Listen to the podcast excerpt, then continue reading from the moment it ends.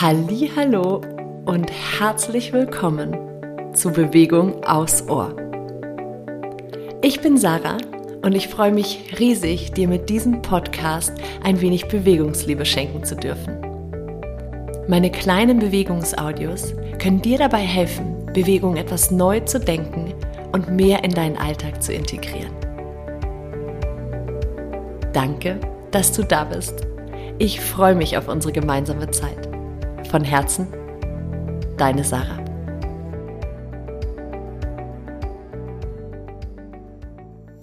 Hallo und herzlich willkommen zu deinem fünften Türchen im Adventskalender von dem Podcast Bewegung aufs Ohr. Heute möchte ich mit dir einmal die knöchernen Eckpunkte der Beckenbodenmuskulatur besprechen. Denn der Beckenboden ist ein so unglaublich wichtiger Bereich in unserem Körper.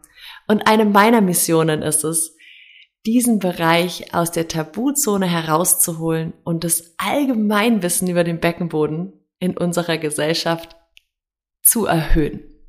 Und dafür hilft es uns natürlich zu wissen, wo diese ominöse Muskulatur überhaupt sich befindet.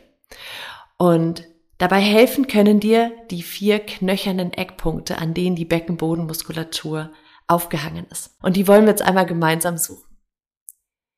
Wenn du gerade die Möglichkeit hast, dich hinzusetzen, dann tu dies gerne, gerne auf einer möglichst harten Unterlage. Und beginn mal hier einfach so ein bisschen mit dem Becken hin und her zu ruckeln.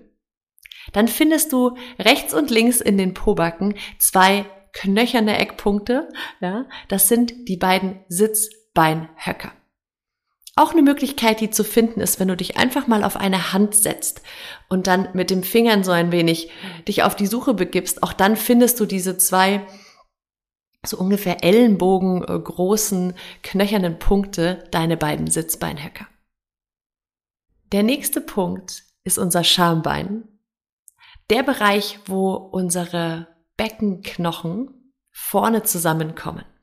Wenn du mal deine Hand auf deinen Bauchnabel legst, sodass die Fingerspitzen nach unten zeigen und da so ein bisschen Druck gibst, dann landest du auch auf einem Knochen.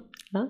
Und das sind eben die Schambeine, die sind in der Mitte verbunden mit der Symphyse. Wir Beckenboden äh, nennen dieses, diesen Knochen gerne Schambein, weil das einfach ein wenig fröhlicher und freundlicher klingt als Schambein. Aber in jedem Fall weißt du nun, wo sich dieser Punkt befindet, nämlich vorne, so eine gute Handlänge unter deinem Bauchnabel. Und der letzte knöcherne Eckpunkt ist dein Steißbein. Das Steißbein ist das letzte Ende deiner Wirbelsäule. Wenn du dich jetzt also mal deine Wirbelsäule entlang nach unten denkst, vielleicht möchtest du auch gerne mal mit der Hand einmal mitfahren.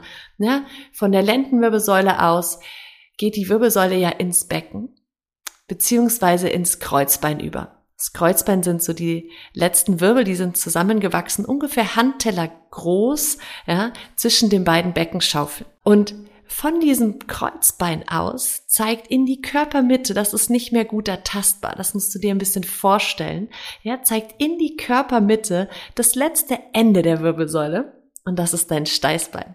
Und dieses Steißbein können wir rein theoretisch sogar bewegen. Versuche also gerne mal dir vorzustellen, wie du deinem imaginären Schwanz wedelst. Vielleicht kommst du dann deinem Steißbein gedanklich ein wenig näher. Das sind die vier knöchernen Eckpunkte von deinem Beckenboden. Nimm die heute gerne mal mit in deinen Tag. Du kannst die natürlich im Sitzen, im Liegen, im Stehen, in jeder Position ein bisschen erspüren, fühlen, dich hineindenken. Und Dabei wünsche ich dir ganz viel Spaß. Wir hören uns morgen wieder und bauen auch ein bisschen auf diesem Wissen auf. Von Herzen, deine Sarah.